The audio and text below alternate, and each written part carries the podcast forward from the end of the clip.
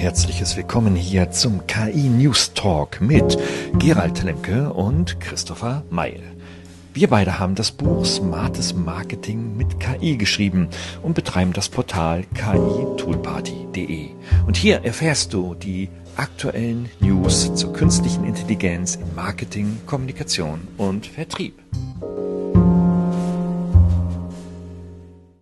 Ja, ein herzliches Willkommen hier zur neuen Ausgabe der KI Tool Party. Christopher und meine Wenigkeit diskutieren heute über ein spannendes Thema, nämlich das, was uns äh, in den letzten Tagen und Wochen, muss man schon beinahe sagen, immer wieder auf die Füße fällt, nämlich wie können Unternehmen denn nun eigentlich diese neuen Technologien, angefangen von ChatGPT und weitere dann in das Unternehmen hineinbringen.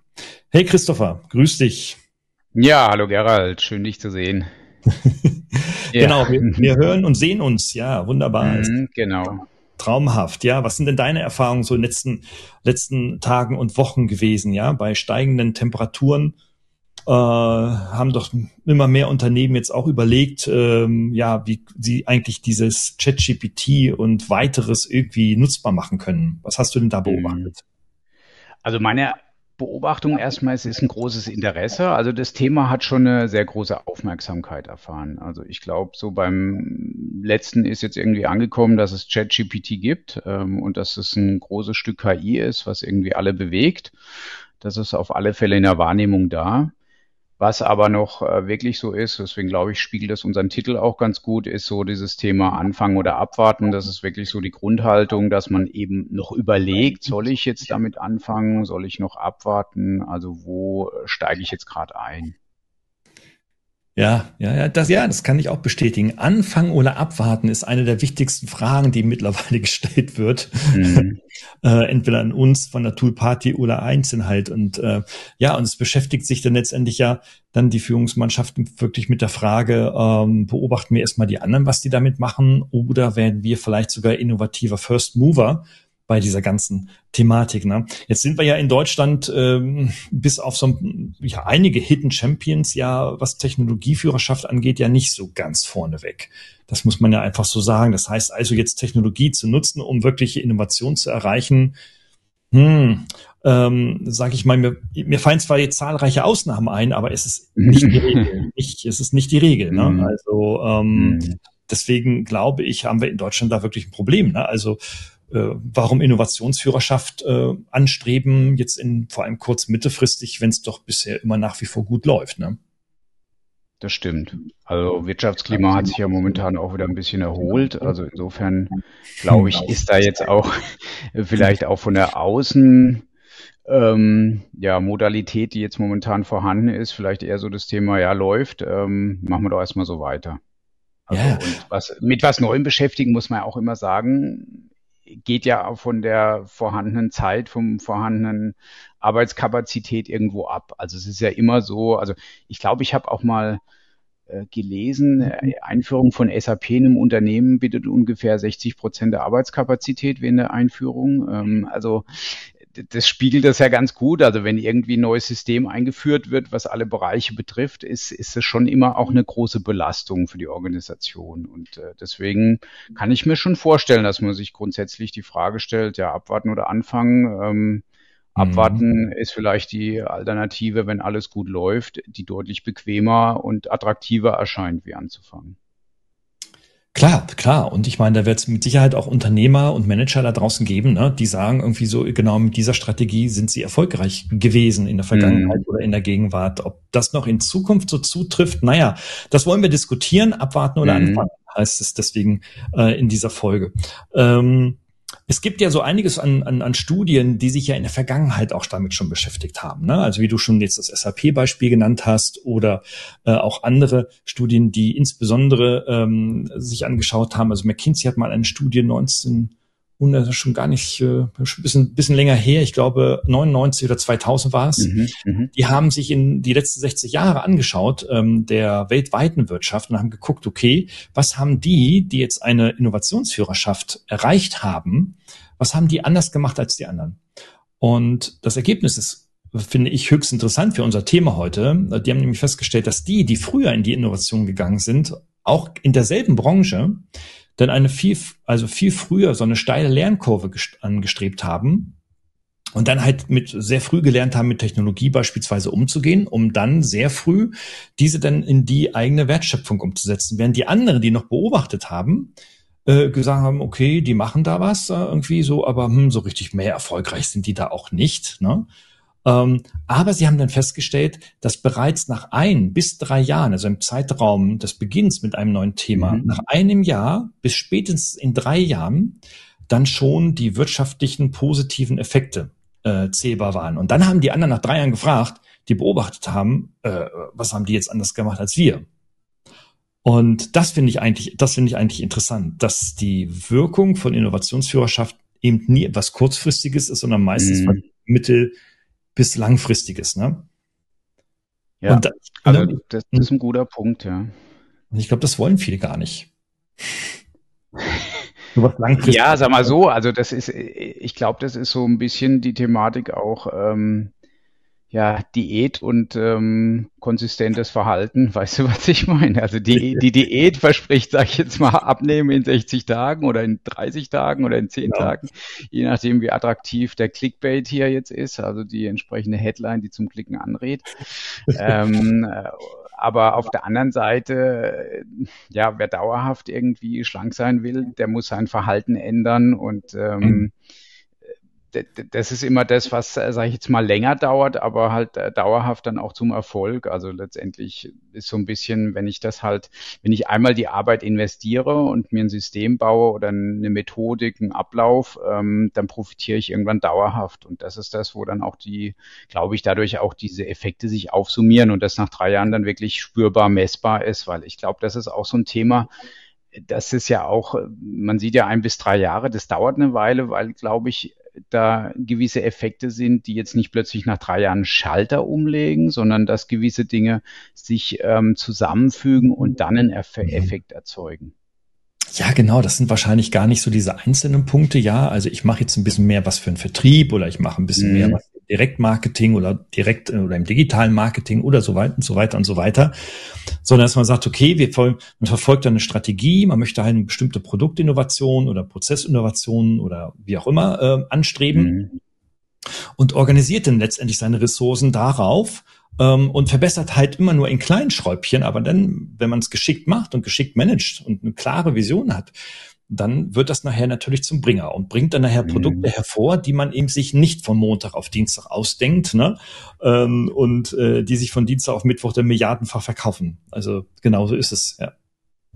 Ich glaube, das ist so ein bisschen ja auch diese japanische ganze Optimierungsphilosophie, die man ja so unter dem Begriff Kaizen oder ähnliches kennt, wo eben an, an kleinen Dingen verändert wird, aber an vielen kleinen Dingen. Und äh, oder auch es gibt ja dieses Atomic Habits, also diese ein Prozent besser Regel, dass ich halt gucke, in mhm. allen Bereichen will ich ein Prozent besser werden. Und durch diese Aufsummierung der, dieser verschiedenen ein Prozent Wirkungen entsteht halt dann irgendwie äh, dann doch irgendwann eine große Schwelle, die dann einer Gesamtverbesserung führt.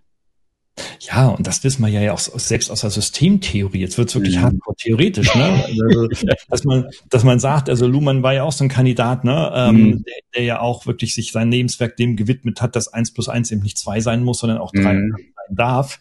Ähm, mhm dass dann die Summe der einzelnen Teile dann meistens dann äh, äh, oder das Ganze halt mehr als die Summe seiner einzelnen Teile auch sein mhm. kann. Mhm. Und ähm, das finde ich eigentlich höchst interessant, obwohl natürlich für den Manager, der jetzt ähm, auf Fix oder auf Prämie äh, letztendlich arbeitet und auf Umsatzbeteiligung, den das wahrscheinlich herzlich wenig interessiert, sondern den interessiert natürlich dann das Kurzfristige. Aber wir haben ja auch viele, viele Hidden Champions äh, unter unseren Zuhörerinnen und Zuhörern, Zuschauern, die da ähm, ja auch äh, im Mittelständischen unterwegs sind. Und die sind jetzt nicht die typischen Manager, sondern das sind ja Unternehmer, die packen an, die krempeln die Ärmel hoch und sagen so, okay, wo fangen wir denn jetzt eigentlich an? Ich glaube, das ist vielleicht eher das Interessante, weil, weil die eher so eine mittel- bis langfristige Perspektive verfolgen. Ja?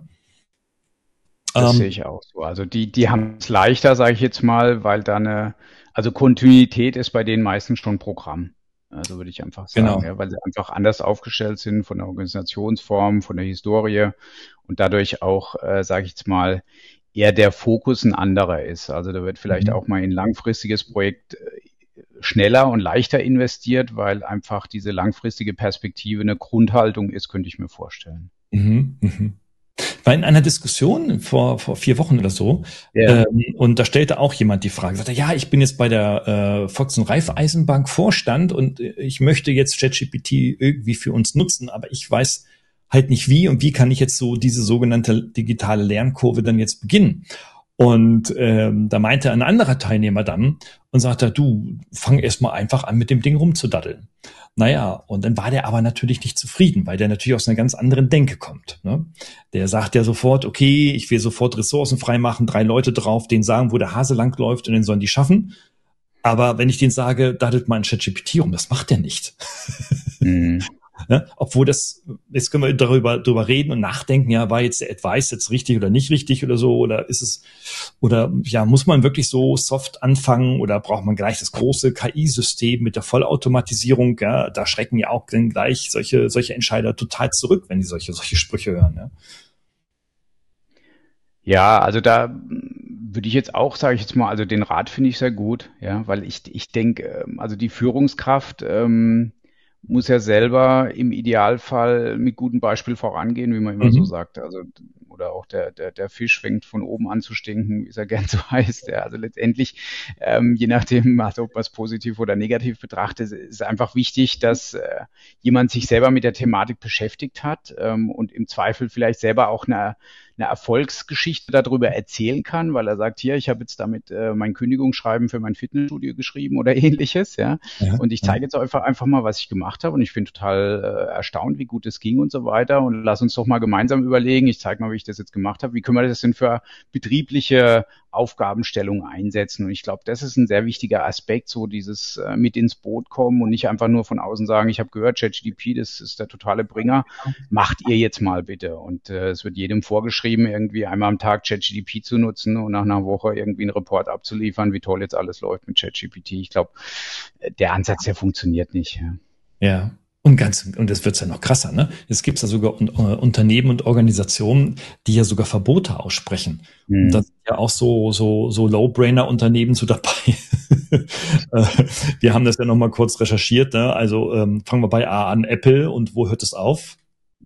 Ähm, warte mal, ich habe die Liste noch hier. Genau, also es geht dann weiter. Samsung, äh, GP Morgan, Amazon, Verizon, Goldman Sachs. Das sind so die Organisationen, die ChatGPT, also in der Pre Presse bekannt gegeben wurde, dass die eben ChatGPT-Einsatz im betrieblichen Unternehmensalltag verboten haben. Und wir sage ich mal, können ja sogar noch weitergehen, können ja quasi nicht nur auf Organisationsebene, sogar auf Landesebene hochspringen. Ja. Ähm, ein ganzes Land, was das verboten hat, war Italien. Also da sind wir so ein bisschen, also die Verbotsarie und ich glaube, wir könnten ja sogar noch weitergehen. Es gibt ja auch, sag ich jetzt mal, im Schulischen, also im, in dem Bereich, wo du ja sehr unterwegs bist, im, im quasi Bildungssektor. Auch da gab es ja diverse Verbote in verschiedenen, äh, ich glaube, Schuldistrikt New York hat es verboten, hat es später dann wieder aufgehoben. Also ja. der Umgang, dass das sowas, wo man nicht richtig einschätzen kann, aber eine Gefahr sieht, äh, ruckzuck einfach mal ein Verbot auszusprechen, das scheint schon, äh, sag ich jetzt mal, eine häufige Reaktion zu sein, die da passiert. Ja, ja, klar. Gut. Nun ist natürlich der Bildungssektor ja sowieso aversiv, ja. Also der stößt mhm. alles ab, was von außen kommt. Das war noch nie anders. Also ähm, völlig unabhängig jetzt, äh, sag ich mal, tatsächlich in welchem Land, aber in Deutschland sicherlich etwas ausgeprägter. Ne? Ähm, ja, also es, es, es, es schleicht sich da so das Gefühl bei mir so langsam ein, wenn wir so drüber sprechen, ähm, was eigentlich die, die, die Menschen da beschleicht oder die Entscheider äh, beschleicht, dass sie so etwas äh, verbieten. Ähm, also ich glaube, es sind so zwei, zwei Dinge. Äh, der erste Punkt ist, äh, dass eine ja nicht eng einzugrenzende Angst herrscht. Ähm, was macht da irgendwie etwas, was ich nicht beherrschen kann? Also mhm. wie eine Maschine, eine Software, ein Algorithmus. Also eine Angst vor etwas, was ich nicht beherrschen kann. Und da folgt das zweite daraus, nämlich ähm, die Angst vor Machtverlust. Also wenn ich mhm. das zulasse, passiert etwas, was ich wiederum nicht beherrschen und steuern kann und somit nicht für meinen Zweck und für mein Ziel oder meine Ziele einsetzen kann. Und ich glaube, das macht viele, treibt viele, ohne sich damit jemals beschäftigt zu haben mit solchen Technologien, tatsächlich dazu, sind zu sagen, okay, Stopp, drücken, ja, Stecker rausziehen, Verbote für Mitarbeiter, Androhungen, Abmahnungen und so weiter und so fort, das ganze Programm. Ne? Ja, das glaube ich auch. Also da teile ich deine Meinung. Also das ist so hm. die schnellste und einfachste Reaktion erstmal ist. Ja. Also Aber, ähm, es ist unsicher und diese Unsicherheit, also es ist unsicher in alle Richtungen und dann wird diese Unsicherheit als gefährlich interpretiert und ähm, ja, dann wird es, weil es halt unsicher ist, erstmal quasi ausgeschlossen. Ja, ja. Ja, und das ist interessant, weil wir eigentlich ja so eine, so eine Diskussion in der Wirtschaft haben, ja weltweit mittlerweile, aber vor allem in Deutschland fällt sie, fällt sie ja so auf sehr fruchtbaren Boden unter der Headline äh, New Work und neues Arbeiten und bla bla bla und so weiter, das ja letztendlich damit oder in der Konsequenz immer dazu führt, dass dass äh, immer mehr Menschen an Orten arbeiten, in denen sie nicht anwesend im Unternehmen sein müssen.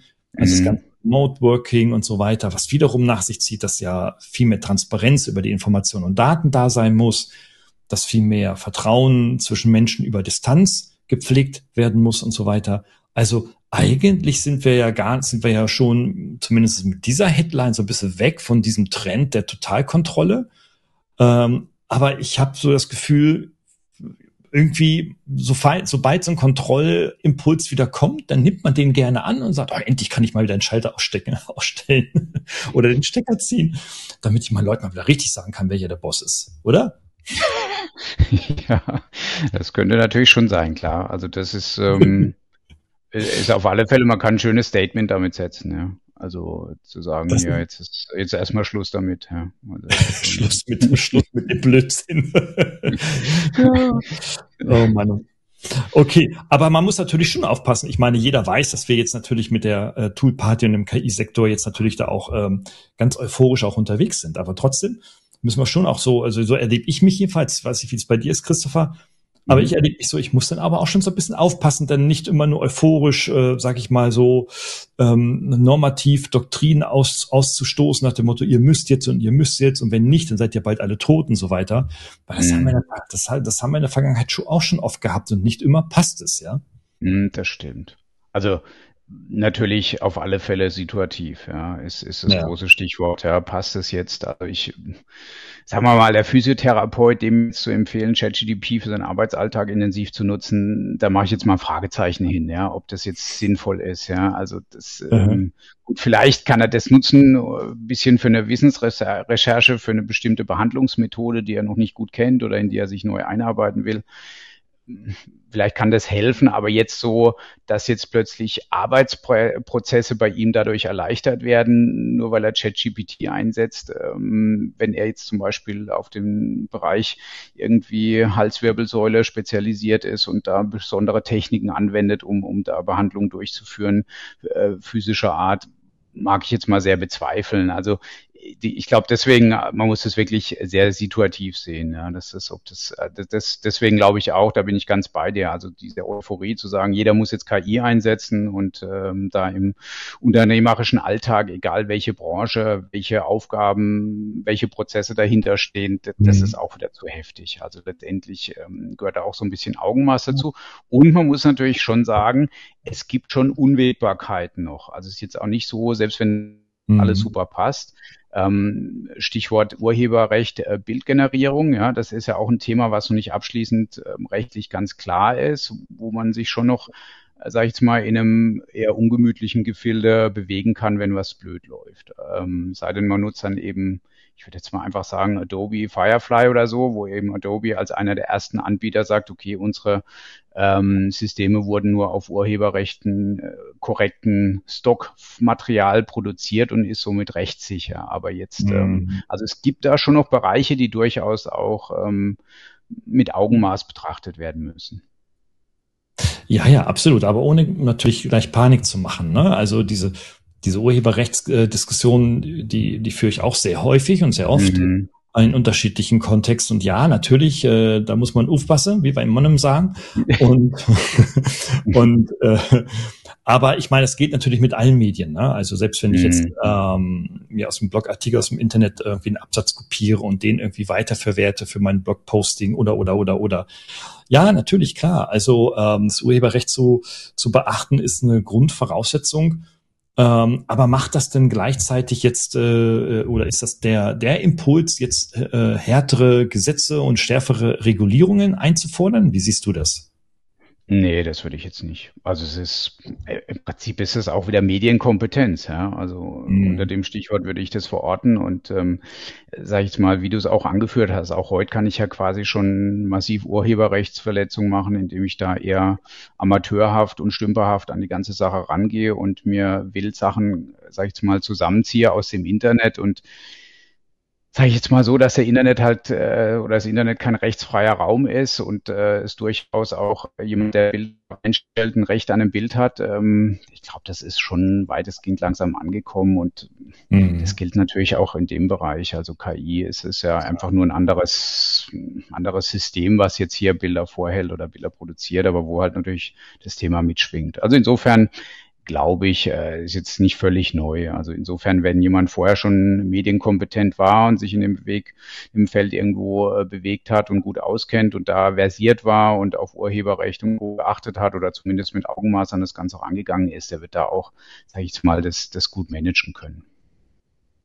Ja, da, das denke ich, das denke ich auch. Das sind auf jeden Fall gute Voraussetzungen. Ne? Aber, mhm. aber jetzt haben wir natürlich eine, eine Situation, die war vorher so nicht da. Ne? Also auf einmal schwuppdiwupp ist so ein KI-Writer wie ChatGPT da und, und jeder, jeder hat Zugang dazu, kostenfrei sogar noch, ne? Und jeder kann es nutzen. Und jetzt nutzen es natürlich auch sehr viele Menschen, die äh, ja eben nicht diese sogenannte Medienkompetenz haben, die das nie gelernt haben ähm, und sich damit trotzdem das natürlich das Leben vereinfachen. Das kann man ja nicht verbieten. Ähm, das gilt natürlich für Unternehmen und Mitarbeiter genauso. Und da höre ich sehr häufig, dass Entscheider und Führungskräfte schon Muffe davor haben, dass Mitarbeiter ähm, datenschutzrechtliche äh, Verletzungen seitens des Unternehmens ähm, provozieren. Wenn sie beispielsweise äh, so eine Anfrage stellen wie, ähm, äh, also jetzt als Prompt für ChatGPT, wie, ähm, äh, ja, ich soll einen Forecast für den nächsten, für das nächste Quartal erstellen. Ne? Unsere aktuellen Umsatzzahlen sind hm, hm, hm, so und so viel, ne, in der und der, in der und der Branche und so weiter und unsere Chefsmitbewerber sind die und die. Das wird ja von, von OpenAI gespeichert, wenn man es nicht, mhm. wenn man es nicht grundsätzlich abstellt. Ne? Und da haben die natürlich Muffe vor, dass natürlich solche Daten dann wiederum in anderen Ergebnissen wieder rausgeworfen wird nach dem Motto, äh, welchen Umsatz macht denn eigentlich nächstes Quartal oder im aktuellen Quartal das Unternehmen A, ne? Mhm. Schon. Ja, also da, da gebe ich dir recht, aber ich denke, also wenn jemand ChatGDP im Unternehmen einführt, ähm, also empfiehlt sich das, also wenn ich, ich grundsätzlich sollte immer das Thema ähm, besprochen werden. Also wenn jetzt so ein mhm. Instrument da ist, finde ich schon gut, sollte auch ein Unternehmen oder Organisation einfach kurz darauf eingehen, vielleicht eine einzelne Sonderveranstaltung mal zu machen, eine halbe Stunde, dass man halt nochmal generell auch, gerade weil es ja viele, viele Unternehmen, oder was heißt viele, aber einige große haben es verboten, dass man sich vielleicht auch positioniert. Wir erlauben das. Ähm, also wir sind jetzt nicht auf der Verbotsseite, aber wir empfehlen XY zu machen. Also wie zum Beispiel unter den Einstellungen einmal reingehen und ähm, die, die Settings auf, auf Privacy umzustellen oder allein nochmal zu zeigen, dass es solche Einstellungen gibt. Also ich glaube, mhm. ähm, das, das wäre, denke ich mal, so, so Mindestmaß, was, was eben gemacht werden sollte, dass man zumindest das Thema einfach mal adressiert und auch mal aufzeigt, dass man das als Unternehmen wahrgenommen hat, dass man weiß, dass es vielleicht sogar schon eingesetzt wird, dass man das nicht per se verbietet, aber dass man schon mal sagt, okay, wir haben uns das auch angeschaut, guck mal im Unternehmensalltag macht es Sinn, dass du vielleicht hier den Hebel auf bei der Privacy in den Einstellungen umlegst, sodass quasi die Daten nicht an OpenAI gesendet werden, die du jetzt hier eingibst und so weiter, mhm. weil, hm, wie du sagst, so ein Prompt als Beispiel geben oder auch typischer Fall wäre so ähm, unser Mitarbeiter XY, also wo man den Namen, Geburtsdatum etc. alles mit reingibt, generiere uns ein Zeugnis für den Mitarbeiter. Ja, dann hätte ich halt wirklich personenbezogene Daten da reingespeist, äh, was, was wahrscheinlich jetzt aus, aus der rechtlichen Perspektive fast noch schlimmer ist, wie die Unternehmensdaten reinzusetzen. Ja. Weil das natürlich, weil da wirklich personenbezogene Daten ja als sehr schützenswerte Daten ja bei uns in der DSGVO etc. verankert sind. Ja, und das fände ich wahrscheinlich als Personalleiter auch nicht so lustig, wenn dann die Kündigungsschreiben irgendwo bei OpenAI gespeichert werden. und der nächste kommt und sagt, schreibt mir Ja, der nächste, genau, kriegt einen, kriegt einen Prompt schon vorgeneriert, ja, mit Beispielnamen, Geburtsdatum, ja. was dann bei, aus der reellen Trainingssituation wieder kommt. Ja, ja, ja wir, wir lachen da jetzt mhm. drüber, ne? Aber in Unternehmen, mhm. da ist, da ist sicherlich Krieg bei dieser ganzen Geschichte. Da lacht, glaube ich, da mhm. lachen, lachen die wenigsten drüber, ja. Obwohl es natürlich schon durchaus lustig ist. Vielleicht ist aber eine Prise Humor bei dem Thema gar nicht so, gar nicht so verkehrt. Ähm, also Humor im Sinne von, ähm, das auch ein bisschen entspannter vielleicht zu betrachten und nicht. Äh, mm, das denke ich auch. Also so als als äh, ja Riesenthema jetzt, dass man sagt, okay, oh Gott, oh Gott, wir müssen es regeln. Das ist äh, total, das ist Armageddon sozusagen des Unternehmertums. Ja. ähm, ich glaube, es ist äh, wirklich zu übertrieben. Also es ist ein neues Instrument, wie das Internet damals oder das Smartphone ein neues Instrument war, was irgendwie, wo sich der Unternehmensalltag oder das die Organisation auch damit auseinandersetzt auseinandersetzen musste irgendwann, weil es mhm. da ist, weil es äh, ein Thema geworden ist und so sehe ich das auch. Also jetzt äh, insofern ja, ja, lass uns vielleicht auch noch mal ein bisschen positiv an die Sache gehen, oder? Dass wir noch mal gucken. Wir haben ja so ein paar Dinge auch aus unserem Buch mitgebracht, die, wo wir das ja schon in unserem Buch auch erörtert haben und so ein bisschen angeguckt haben. Und ich denke, genau. interessant genau. wäre ja auch noch mal gerade dieser Punkt, ähm, wie sieht's denn aus? Was bringen uns denn überhaupt so Vorteile oder KI-Einsatz? Warum sollte ich das machen? Und wir haben hier mal so sechs Punkte mitgebracht, wo wir sagen, die sind einfach ganz spannend, ähm, dass man noch mal guckt, was ist denn, also wir hatten ja gerade vorher auch darüber gesprochen, okay, es ist im Zweifel eher was Langfristiges. Also das heißt, ich habe einen gewissen Anfangsaufwand, den ich da reinsetzen muss und kein kurzfristiges Ergebnis, was mir gleich wieder einen Gewinn beschert aufgrund des Aufwands, den ich da reingesetzt habe. Und deswegen macht es auch Sinn, mal anzugucken, was sind denn die Versprechungen, die hinter KI oder dem KI-Einsatz in der Organisation oder im Unternehmen stehen, wenn ich das ähm, hier jetzt reinbringe. Und ich denke, ähm, ja, wichtiger Punkt ist die Effizienz, ja, dass KI eben gerade sehr gut ist bei Routineaufgaben, ähm, dass uns da KI sehr gut helfen kann. Also das ist man sagt ja auch KI so Automatisierung auf Steroiden, also dass es extrem gut automatisieren kann. Das kann ich absolut unterschreiben, auch in meinem Agenturalltag. Mhm. Gut, jetzt bin ich natürlich auch nicht ganz objektiv, weil ich mich mit dem Thema schon sehr lang beschäftige. Wir ein Buch darüber geschrieben haben äh, und das wäre natürlich auch komisch, wenn ich jetzt in meinem eigenen Unternehmen oder in meinem eigenen Tätigkeit KI so gut wie gar nicht einsetzen würde. Das ähm, würde ja dem auch widersprechen. Aber grundsätzlich würde ich es ja nicht machen, wenn es für mich auch irgendwo einen Gewinn, eine Effizienz Effizienzsteigerung bieten würde. Und das kann ich ganz klar unterschreiben. Also es ist, äh, steigert äh, die Effizienz, ja, weil ich gewisse Dinge jetzt automatisieren kann, die vorher viel manueller Aufwand waren und ich dadurch mehr Zeit habe für strategische Ausrichtung oder auch mal äh, für ein Thema, was ich bisher neu, äh, noch nicht erschließen, erschlossen habe, was ich neu erschließen möchte. Und mhm. genauso auch die Produktivität, also die Arbeitsabläufe, die ich halt rationaler da gestalten kann oder auch Prozesse, die ich dadurch, sage ich jetzt mal, vereinfachen kann, ähm, das ist die durchaus gegeben. Mhm. Ja, und äh, letztendlich, ne, dritter Punkt hier auf unserer Liste wäre Genauigkeit. Auch da ganz simples Beispiel ist ähm, Rechtschreibprüfung. Also ich glaube, da können wir beide äh, definitiv sagen, also wir beide ähm, setzen ja das Language Tool beispielsweise ein ähm, als ein möglicher Kandidat für das Thema Rechtschreibung und Überprüfung der Rechtschreibung, was auf KI-Basis arbeitet. Definitiv, oder? Also das ist, ähm, also bei jeder E-Mail, überall, was ich schreibe, kann ich sagen, ey, das, das Tool rettet mir den ein oder anderen Verschreiber und, und äh, bessere Formulierungen. Ja.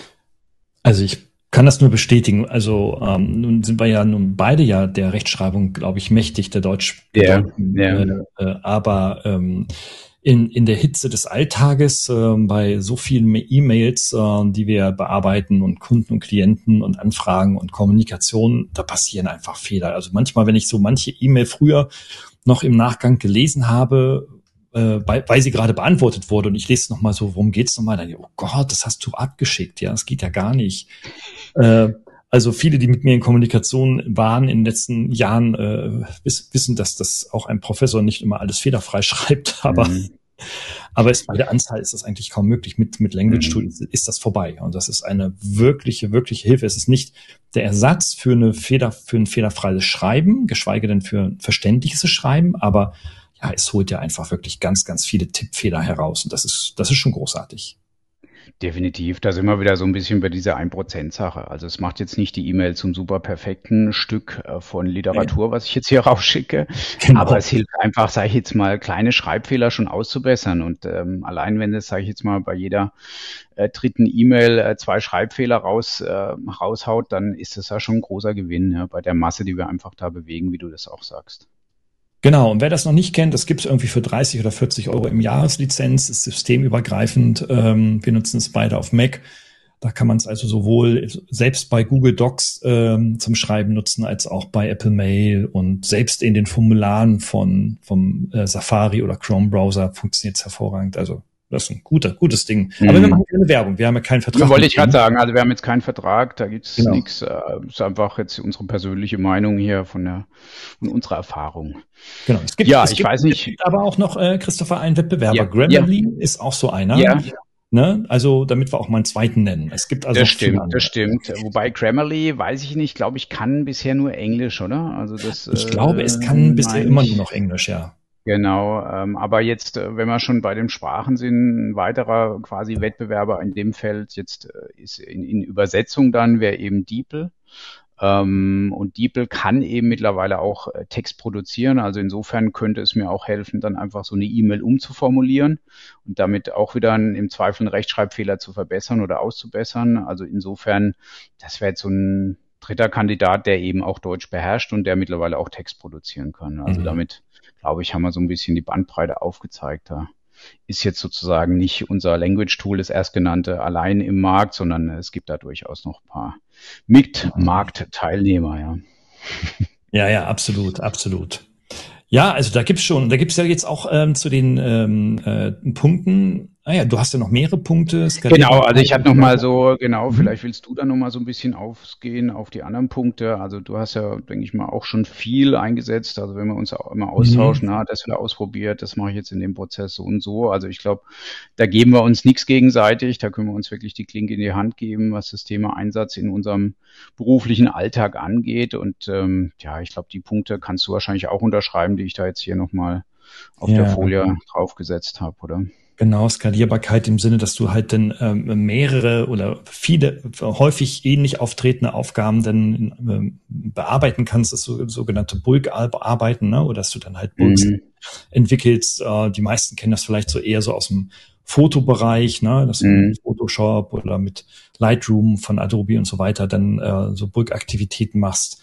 Ähm, das kannst du jetzt mittlerweile für viele andere Geschichten auch machen, ob das Social Media Posts sind oder oder oder. Da geht also eine ganze ganze Menge. Das ist schon riesig. Manchmal manchmal mache ich dann irgendwelche Bulk-Arbeiten und brauche nur das erste Foto und die anderen liegen da halt. Und äh, also ist manchmal zu viel als äh, als das, was ich wirklich brauche. Dann die Analyse-Erweiterung, ja, da gibt's ganz pfiffige Plugins, ähm, die zumindest ich nutze bei, im, im Chrome, um, um bestimmte Seiten halt zu analysieren, ob das jetzt im Bereich äh, SEO ist, äh, im Bereich ähm, äh, Site-Tracking, im Bereich oder Site-Tracking vermeiden, besser gesagt, also Adblocker äh, mhm. und, und ähnliche, wo man also ganz viel, wo diese Tools einfach unglaublich viele Daten sammeln, die dann wiederum Entscheidungen für die weitere Performance liefern können. Das ist auch schon, schon großartig. Aber natürlich im Marketing, Vertrieb und Geschäfts- oder Businessbereich gibt es natürlich auch schon ähm, Anwendungen. Die nutze ich jetzt aber eher weniger, weil äh, ich habe keine große Company zu führen. Insofern ist das für mich da nicht so, so relevant.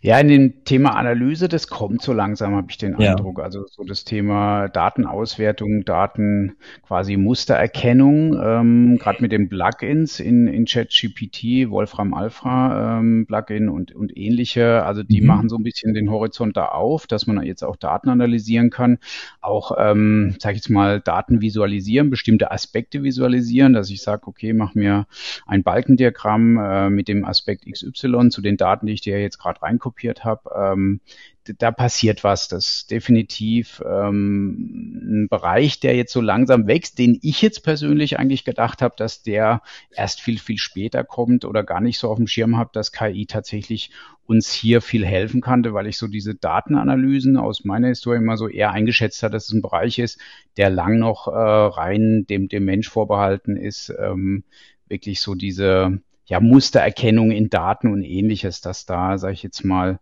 dass da uns aber jetzt KI-mäßig so schnell schon Instrumente da sind, das hätte ich jetzt persönlich nicht erwartet. Also insofern, auch da kann ich bestätigen aus meinem Alltag, ähm, die ein oder anderen Datensätze aus Google Analytics, die ich dann mal mit, mit KI-Hilfe analysieren lasse, das, das hilft schon enorm. Also da wirklich neue Muster oder andere Verknüpfungen zu erzeugen. Mhm, mhm. Ja klar, wie für, wie für viele KI-Tools ähm, äh, muss man gucken, welchen, welchen Use Case habe ich dafür. Ne? Mhm. Ne? Also was muss ich sehr häufig und regelmäßig bearbeiten und ja, und das wäre für mich auch so der A-Punkt, also der A-Use Case zu gucken, okay, welche, mit welchen Tools oder welchen Prozessen oder welchen Technologien lässt sich das denn äh, optimieren. Und das ist ja bei unserem Thema Abwarten oder, oder Anfangen sicherlich ein, ein gutes, ein gutes mhm. Start-up zu gucken, okay, was ist letztendlich denn mein, mein, mein Pain, wo ist mein Pain am größten und lässt sich das gegebenenfalls mit Technologie supporten oder vielleicht sogar auch komplett vermeiden. Also ähm, ja, ähm, bloß nicht die großen KI-Systeme, das ist schwierig, denn dann kommen wir dann wirklich zu den ganz, ganz großen angstmachenden Veränderungsprozessen. Mhm. Ähm, da ist nicht jedes Unternehmen und nicht jedes Mensch mehr bereit dafür. Das stimmt. Das stimmt. Ja. Kosteneinsparung. Ja, genau, das ist der letzte Punkt. Ja. Da ist ja, ja so ein bisschen summarisch zu sehen, oder? Ries, riesiger Punkt. Ähm, äh, es gibt ja mittlerweile drei Studien. Ne? Einmal die MIT-Studie, die wir ja schon äh, häufig und immer wieder erwähnt haben, die also schon festgestellt haben, dass in weniger Zeit mehr Output in höherer Qualität erzeugt werden kann. Das ist die MIT. Dann zeigt dann die McKinsey-Studie, gar nicht so alt, vor sechs Wochen, mhm. zeigt das im Mittelstand auf. Zugleich, dass dann der Mittelstand, der denn ChatGPT nutzt, auch hier Kosten einsparen kann. Weil das ist nicht auf der Hand, das muss man jetzt gar nicht kalkulieren. Also es ist kein Rocket Science, was McKinsey da erfunden, gefunden hat. Ne? Ähm, also äh, ob ich einen Copywriter für 600 Euro die Seite ähm, äh, engagiere oder eben das über ChatGPT als Entwurf äh, mir formulieren lasse und dann so ein bisschen dran rumdoktere für 100 Euro, das macht natürlich dann schon auch dann die Kasse ein bisschen, bisschen schlanker, äh, bisschen, bisschen fetter. Aber da ist einiges los und die Boston, war das Boston äh, Consulting Group, die, äh, nee, das war nicht Boston. Ah, ja, ich weiß, wer du meinst, sind, ähm, aber fällt jetzt auch gerade nicht diese ein. Die in München sitzen, ähm, ähm, mein Gedächtnis an, am späten Nachmittag. Aber eine dritte Beratung. Mhm. Wir, wir liefern es nach. Die haben, genau. die haben also auch diese Effizienzgewinne deutlich, deutlich nachgewiesen. Also es gibt mittlerweile wirklich drei, drei Studien, die ähm, methodisch gut unterwegs sind und gut gemacht sind, ähm, die also sagen, okay, also da kann ein Unternehmen in der Tat auf Kostenseite sparen. Ne? Und andererseits die Qualität seiner Wertschöpfung verbessern. Also das ist jetzt schon mhm. so, boah, das ist schon, da würde ich als, als Inhaber, Geschäftsführer, würde ich da schon im Kreis tanzen und sagen, was muss ich tun, ja. ja, das stimmt. Ich habe hier auch nochmal die MIT-Studie mitgebracht. Ähm, dann, mhm. Sie heißt ja Experimental Evidence on the Productivity Effects of Generative Artificial Intelligence. Also, ähm, sage ich jetzt mal, Einordnung ist ja das Thema Chat-GPT unter generativer KI. Und ähm, in der Studie war ja quasi so das Ergebnis 20 Prozent besser, 37 Prozent schneller, höhere Zufriedenheit. Ähm, ganz einfach nochmal so ganz kurz hier die Aufteilung, wie immer bei allen Studien, Probanden genommen, die in zwei Gruppen eingeteilt wurde. Gruppe A durfte textbasierte Aufgaben äh, mit ChatGPT lösen, Gruppe B mit bisherigen Mitteln wie Internetrecherche etc. Und die Gruppe A, die eben ChatGPT genutzt hat, war eben dann die mit diesen hier gezeigten Gewinnen 20 Prozent besser, 37 Prozent schneller, höhere Zufriedenheit. Also schon sehr spannend, dass, äh, sage ich jetzt mal, die Studienlage auch jetzt ganz klar zeigt, dass diese Vorteile, die wir jetzt so ein bisschen angeführt haben, auch realisierbar sind. Also dass es jetzt keine ausgedachten Dinge sind, sondern dass es wirklich messbar ist, die Effekte, die da sind. Also insofern wenn man so jetzt nackt einfach mal so die, die Studienlage betrachtet, ähm, dann würde schon alles dafür sprechen, zu sagen, ja, lass uns das Thema anfangen und nicht lieber abwarten, oder? Also ich, da bin ich völlig bei dir. Ja, also da ist denn damit die Frage nun final für uns, äh, für unsere Zuhörerinnen und Zuhörer, glaube ich, ähm, beantwortet. Ja, also mhm. anfangen auf jeden Fall. Äh, vielleicht nicht mit dem kurzfristigen Ziel, jetzt sofort diese Effekte erzielen zu wollen, ähm, sondern das eher als Impuls äh, wahrnehmen und sagen, okay, äh, wir arbeiten auf solche Effekte hin, selbst wenn sie jetzt nicht gleich und morgen und übermorgen stattfinden, aber sie werden auf jeden Fall ähm, nach einer weiteren Zeit mittelfristig auf jeden Fall dann einsetzen, wenn man es konsequent mhm. durchführt. Und das ist, glaube ich, ja. nochmal ein Erfolgsfaktor, ne? diese Konsequenz, das Durchhaltevermögen, mhm. zu sagen, okay, wenn ich mit ChatGPT neue Programme für in meinem Unternehmen mache, dann mache ich das nicht nur einmal, sondern ich entwickle das so weiter, dass das nachher so gut wird, ähm, dass sich alle gefragt haben, wie haben wir das eigentlich vor vier Wochen gemacht? Ja, mhm.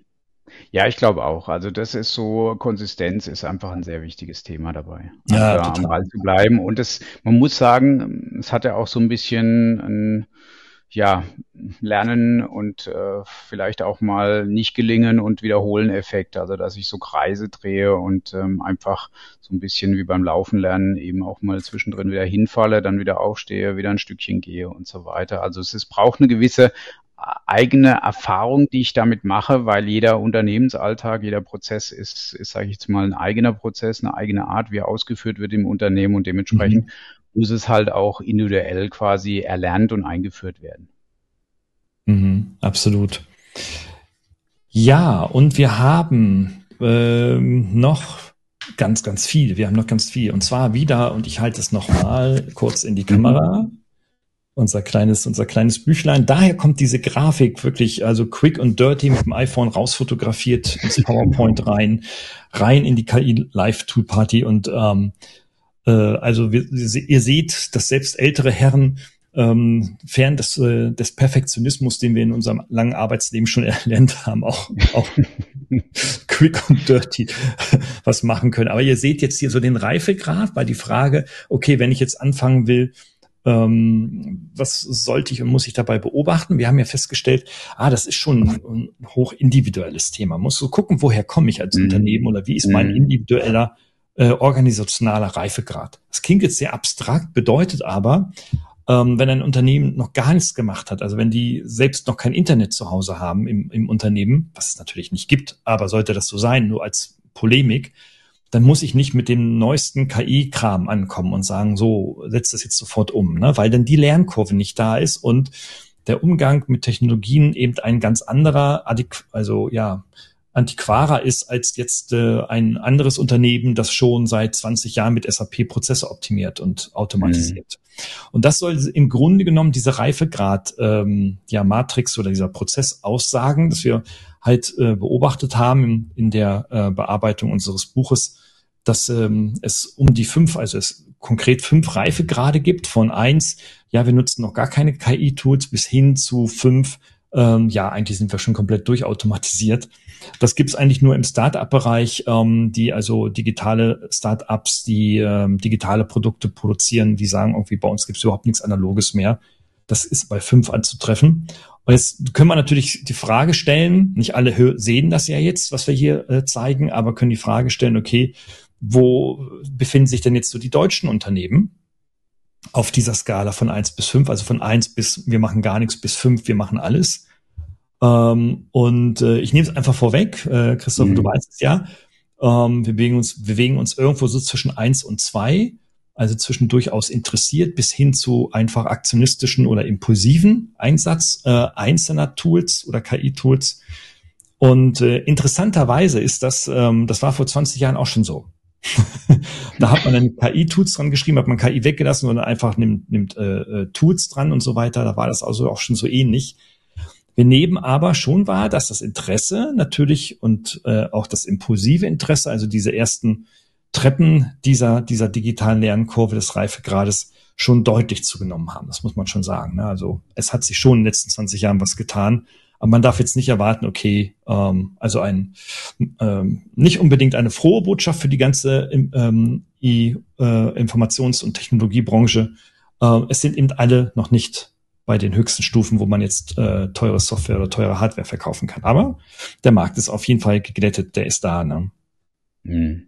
Ja, also die Bereitschaft ist da und ich glaube, das ist wichtig. Das ist ähm, ja die Grundvoraussetzung, dass in dem Bereich was passiert und ähm, so das, was ich jetzt wahrnehme auch, also ich hatte in der vergangenen Woche einen Vortrag gehalten beim Deutschen Fundraising-Kongress ähm, zum Thema mhm. schnelle Katastrophenhilfe, also schnell eine quasi eine Google Ads Kampagne aufbauen mit Hilfe von KI, speziell mit ChatGPT und ähm, gerade so bei Krisenkampagnen, Krisensituationen wie Erdbeben in der Türkei oder auch damals das Fischsterben in der Oder, dann braucht es ja sehr schnell bei den Hilfsorganisationen Kampagnen, die anrollen, die dann die entsprechend notwendigen Hilfsgelder quasi akquirieren ähm, durch eben Kampagnen wie in Google Ads. Ähm, und dann habe ich quasi dort aufgezeigt, wie man so eine Kampagne am Beispiel von dem Fischsterben der Oder hatte ich das gemacht, eben aufbaut, ähm, so in zehn Minuten so eine fertige Google Ads Kampagne generiert. Und da muss ich sagen, da war die Resonanz und das Interesse sehr groß. Und ähm, Chat GPT, ich hatte auch umgefragt, wer schon damit arbeitet am Anfang. Ähm, und da war schon, äh, sage ich jetzt mal, eine große Mehrheit, die, äh, sage ich jetzt mal, gelegentlich schon damit arbeitet. Äh, das war wirklich, ähm, ich habe die Umfrage oder wir haben die beide ja jetzt auch schon in diversen Webinaren gemacht und man sieht, das Bild verändert sich. Also das Interesse und so diese ersten Berührungs- und Integrationsschritte sind schon da, definitiv, das erkennbar. Mhm. Und ja. ich glaube, das ist das Gute. Also die, ähm, sage ich jetzt mal, der, der, der Funken ist irgendwo gezündet, ja. Also der ist, da passiert was und da bewegt sich auch was. Ja, absolut, absolut. Und wir nehmen natürlich auch noch wahr, da kommen wir jetzt so zum, zum nächsten Thema. Das haben wir auch wieder in unserem kleinen Büchlein. Ich halte es einfach mhm. nochmal hoch für all die, die das noch nicht gesehen haben. Es liegt halt permanent hier vor mir, vor mir. Ähm, wir haben das in dem, äh, im, im, im fünften Kapitel dieses Buches haben wir uns ganz mhm. explizit mit den neuen Denkweisen oder mit den, mit dem Mindset, wie man so schön sagt, ja beschäftigt. Ne? Ähm, das ist also großartig, denn wir, wir leiden nämlich, äh, und so fängt das Kapitel auch an, häufig unter unserem eigenen Bestätigungsfehler. Ähm, indem wir sagen, Mensch, mit der Technologie, ach, das wird doch nicht funktionieren, das hat ja damals auch nicht funktioniert oder wir haben das Beispiel Sämbrief genutzt, ne, wo, wo es ja wirklich Untersuchungen von Microsoft gibt, ja, wo die Sekretärinnen ähm, über längere Jahre hinweg immer die gleiche Antwort gegeben haben, ah, mit den Serienbriefen, nee, das brauchen wir nicht, das hat letztes Mal auch schon nicht funktioniert mit dem letzten Update und so weiter, also brauchen wir es jetzt auch nicht und so. Sicherlich auch ähm, äh, ja den Updates von Microsoft vielleicht manchmal geschuldet, weil es dann manchmal dann doch nicht wieder besser funktionierte, aber wo dann einfach ähm, die Person oder der Anwender sagt, okay, naja, nee, warum soll ich jetzt etwas machen, was ich schon mal vor ein paar Jahren probiert habe, was damals schon nicht funktioniert hat? Warum soll das heute funktionieren? Also arbeite ich doch so weiter, wie ich es gewohnt bin, insbesondere so, wie ich, äh, wie ich erfolgreich bin in meiner Arbeit. Und das ist dann schon, schon interessant. Wenn du jetzt natürlich so als ähm, KI, sagen wir mal, als KI-Change Manager ins Unternehmen hineinkommst und dann natürlich dann sprichst, dann ist es natürlich auch die Frage, hm, so mit welcher Denkweise nehme ich denn jetzt so meine Mannschaft mit? Ähm, also nicht nur ich als CEO oder als Inhaber muss, äh, sollte natürlich äh, überzeugt davon sein, dass das strategisch fürs Unternehmen wichtig ist, sondern insbesondere ja auch meine, meine gesamte Mannschaft. Und das ist dann nicht ganz so einfach, wenn ich dann solche tradierten, ähm, ja, oder die üblichen Bestätigungsfehler äh, dann in meiner Mitarbeiterschaft habe. Ne? Ja, und ähm, da genau, und dann sehen wir, ähm, äh, haben wir in dem Buch dann eine Grafik abgebildet und wir zeigen jetzt hier kurz für den Videobereich ähm, ein Auszug dieser Grafik, wo es darum geht, ja, der Unterschied zwischen der statischen und der dynamischen Denkweise von ich kann das nicht zu ich kann das doch. Und wer diese Grafik gemacht hat, die haben wir nämlich nicht selbst gemacht, sondern die haben wir an, an, angelehnt an Carol Dweck. Die Carol Dweck ist eine Psychologin, die ist mittlerweile, ich weiß gar nicht, Ende 80 Jahre alt, äh, Psychologin aus Amerika und die hat Zeit ihres Lebens ähm, diese Mentaleinstellungen untersucht ähm, in der überwiegenden Zeit bei jungen Menschen in, im schulischen Kontext, ähm, bei Schülerinnen und Schülern, die lernschwach waren im Verhältnis zu denen, die lernstark waren, aber nachher auch mehr auf der Erwachsenenwelt unterwegs. Also ähm, die sagt, das ist das Interessante, dass eine so, so statische Sichtweise wie ich kann das nicht durchaus von derselben Person zu einer dynamischen Denkweise transportiert werden kann zu ich kann das doch. Und das ist jetzt so kein Voodoo und da ist auch keine Droge oder Alkohol oder sowas im Spiel, sondern das kann durch Kommunikation und durch Austausch und durch an die Hand nehmen, durch Mentoring der Führungskraft tatsächlich in Kürze der Zeit auch erreicht werden.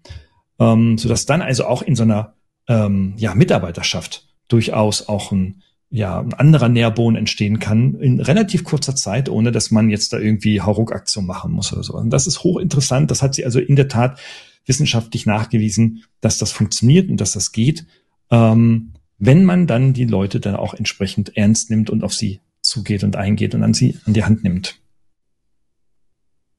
Ja, also ich denke auch, das ist, also das ist wichtig, sage ich jetzt mal, also vielleicht auch das, wenn man jetzt so ein KI-Team zusammenstellt, wäre ja genau das auch die Frage, was, was nehme ich da für Mitglieder mit rein in so ein Team, wie mische ich das am besten? Und da wäre es, denke ich, ein ganz guter Ansatz zu gucken, ähm, welcher Mitarbeiter würde ich zu welchem Mindset zuordnen? Also eher zu einem statischen Mindset, der eben sagt, ich bleibe bei dem, was ich kenne. Entweder bin ich gut darin oder schlecht oder es ist okay, wie es ist, kritisiere mich nicht.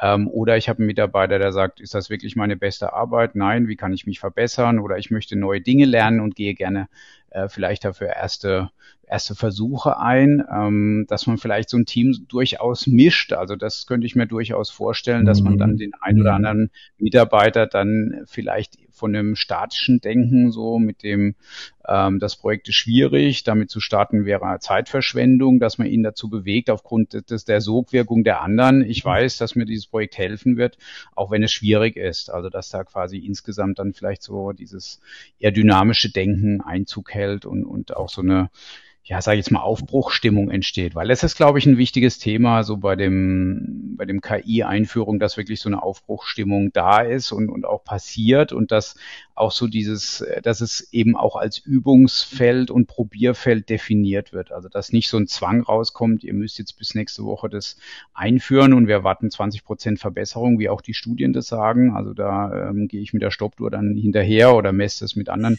Dingen, je nachdem. Mhm. Das, mhm. glaube ich, wäre kontraproduktiv. Also es muss quasi wirklich so ein Übungsfeld sein und vielleicht, dass dann auch ein Spaß am Ausprobieren entsteht. Und ich glaube, das ist ein guter Nährboden, um das Ganze auch zu befeuern, dass es tatsächlich dann auch einen Zug entwickelt. Und das und das ist großartig, weil die schon erwähnte McKinsey-Studie von vor sechs Wochen gezeigt hat, insbesondere im Mittelstand, ähm, dass ähm, es in Unternehmen immer zwei Lager gibt. Wenn also eine Innovation oder ein Change, in dem Fall eine mhm. technische Innovation getrieben durch ChatGPT äh, angerollt kommt, dass ungefähr so jeder zweite Mitarbeiter, also 50 Prozent, sagen, okay, das probiere ich aus. Und unter diesen 50 Prozent sind dann wieder die First Mover, die sagen, oh, total begeistert und so weiter. Wir haben also so 50 Prozent, die so eher in die, sag ich mal, äh, Innovations- äh, Richtung marschieren.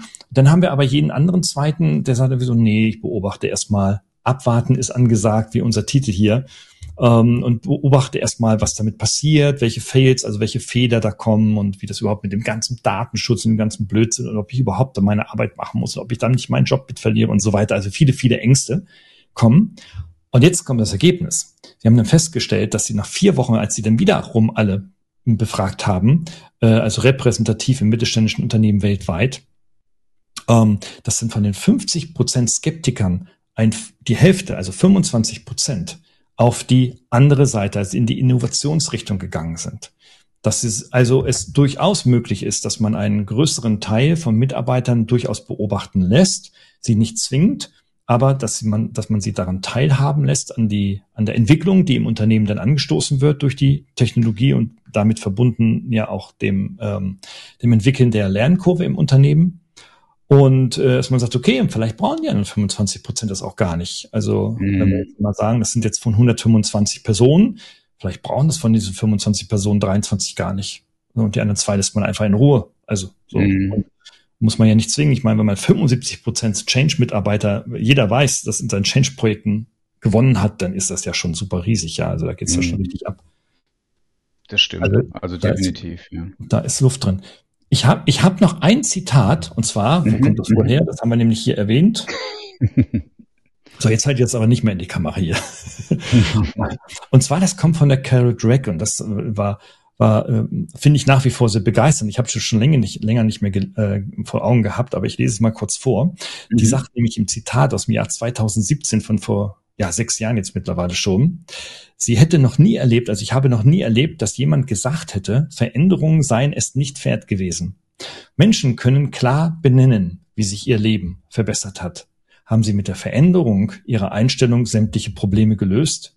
Nö, haben sie nicht. ChatGPT löst also nicht alle Probleme. Aber ich weiß, dass ich deshalb ein besseres und reicheres Leben habe. Klingt es sehr psychologisch, mhm. bedeutet mhm. aber jetzt auf unser KI-Thema bezogen, dass, und das zeigt diese, bestätigt diese McKinsey-Studie nämlich interessanterweise, dass wenn ich mich darauf einlasse und wenn ich die Vorteile an mich heranlasse und sie in meinen Arbeitsprozess einarbeite, dass ich einen, einen höheren Grad an Arbeitszufriedenheit gewinne. Und das ist eigentlich die eigentliche Revolution, ne? weil, mm, weil in der weltweiten Wirtschaft, auch in der deutschsprachigen Wirtschaft, sich Herrscharen von Menschen darum kümmern, immer anlässlich der Gallup-Studie, die immer im Herbst, im November erscheint, wo, ne, wo irgendwie über 80 oder das ist 87 oder 85 Prozent immer innerlich gekündigt haben, sich immer mit derselben Frage beschäftigen, oh, wie kann ich denn meine Mitarbeiter denn motivieren? Nee, gib ihnen etwas, woran sie Spaß haben, ne? wie du sagst, Christopher, wo sie etwas ausprobieren können und wo sie ein wenig mehr Selbstwirksamkeit gewinnen können. Dann, dann entdecken sie es und dann stellen sie auch fest, okay, ich habe ein besseres und reicheres Arbeitsleben. Mhm. Ja, also das glaube ich ist, ähm, ist ein sehr gutes Zitat, was es auch sehr gut abrundet, unsere heutige Session, ja. Das letztendlich, ja. das ist vielleicht sogar auch das, das wichtigste, neben der Effizienz, das wichtigste Ergebnis der MIT-Studie, die höhere Zufriedenheit, oder? Also ja. letztendlich ähm, ist das ja ein großes Gegenmittel auch der sogenannten inneren Kündigung. Ja, total, ne?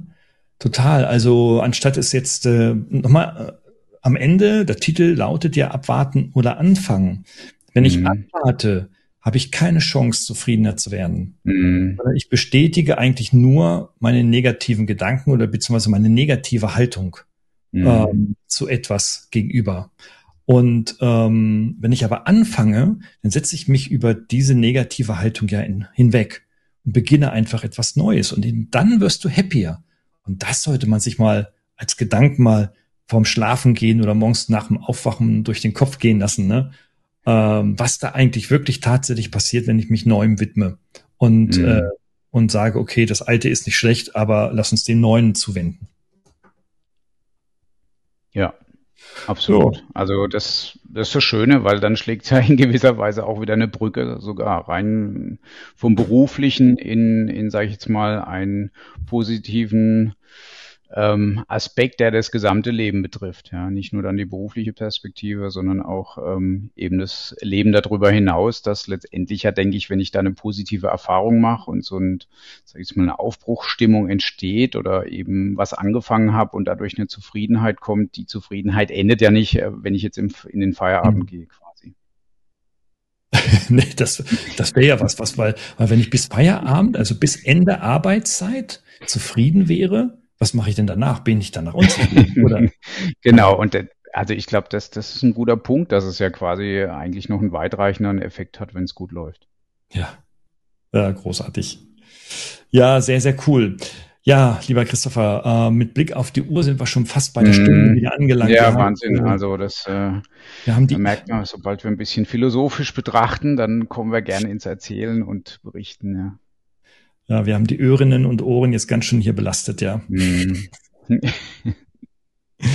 okay, ja, gibt es sonst noch irgendwie einen, einen super Hack fürs nächste Mal, irgendwie, was uns noch so einfällt, was wir mitgeben können? Ich überlege gerade laut, ähm, außer Happy Time zu wünschen. Hm. Nee. Tja, die Probierkultur, also letztendlich äh, probiert, ja. Also wir hatten es in einem der anderen ähm, News Talks ja auch schon, probieren geht über studieren. Ja. Also letztendlich ähm, bei KI ist es ein besonderes Motto, was, was definitiv zutrifft, ja, weil es um, um Tools, um Methoden, um Systeme geht und da ist es immer wichtig, auszuprobieren und zu gucken, weil das ist das, was, was dann die Erfahrung ausmacht und auch ähm, dass das Reinkommen erleichtert, einfach dran zu gehen. Und jetzt habe ich doch noch ein Beispiel. Zum Schluss, ja. Christopher. Ja. Sehr der, schön. Das, das genau darauf passt. Und zwar, ich bin ja so ein Kaffee-Americano-Trinker. Mhm. Also Espresso und dann Heißwasser drauf und mhm. gib ihm mhm. ja, einen schönen Kaffee-Long-Drink auf Espresso-Basis. Mhm. Liebe ich ja wirklich total. Ähm, und äh, jetzt war ich äh, ja in den letzten Tagen so ein bisschen unterwegs und so weiter. Und dann habe ich festgestellt, in einem Kaffee ohne Namen, sage ich jetzt mal, gibt, es, gibt es den Kaffee Americano on Ice. Also die Kaltversion. Ah, okay. Mhm. Das heißt also, die machen den ganz normal warm und dann aber so viel Eiswürfel drauf, das ist nach fünf Minuten total durchgekühlt. Ah, okay. okay. Und ich dachte, es wäre für mich völlig undenkbar als jahrelang Amerikaner-Trinker, dass ich sowas mit Eiswürfeln trinke. Und ich dachte, oh, probierst du mal. Ich habe auch noch 6,50 Euro dafür bezahlt, ich Idiot. Und weil das ist ja ein Haufen Geld dafür. Und dann, und, und, und dann war das wirklich ein Erlebnis. Ich dachte irgendwie so, das ist ja was ganz anderes. Wer ist denn auf diese Idee gekommen? Also manchmal das Gewohnte verlassen und irgendwie das Neue zu wagen, äh, äh, ja, bringt denn manchmal ein Erlebnis, wo ich heute noch drüber nachdenke, mag ich das jetzt häufiger oder nicht? Ne? Aber auf jeden mhm. Fall weiß ich, es gibt das. Ähm, na gut, jetzt sind wir natürlich vom Markt beeinflusst und so weiter und die haben, irgendeiner hat sich das ausgedacht und äh, aber ich glaube, das ist ein schönes Ja gut, aber es, genau, also du hast es äh, sensorisch hat dich das so berührt, dass du das als als Story hier wiedergeben kannst und dass dir es in dem Moment jetzt auch eingefallen ist. Also insofern, ähm, ja. das hat sich gut verankert bei dir, ja. Das hat einfach tatsächlich was Erlebbares, was Beständiges ausgelöst. Ja. Okay, Leute, also wenn ihr auch so diesen Kaffee-Americano-Effekt haben wollt, dann guckt auf der Tool-Party, ähm, hört euch die anderen Podcasts von uns an, aber da brauchen wir jetzt keine Werbung machen. Ihr macht das sowieso, mhm. wie ihr mhm. wollt. Ähm, und insofern denke ich mal, kommen wir langsam zum Ende und äh, ihr werdet die richtige Entscheidung treffen. Ja, dann ein gutes Ausprobieren allen und bis zum nächsten Mal. Ciao, ciao. Ciao, ciao.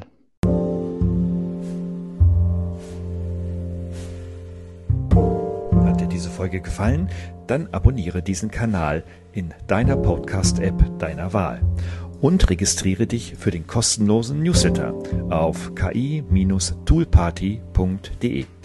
Wir freuen uns, dich wieder zu erleben. Bis bald.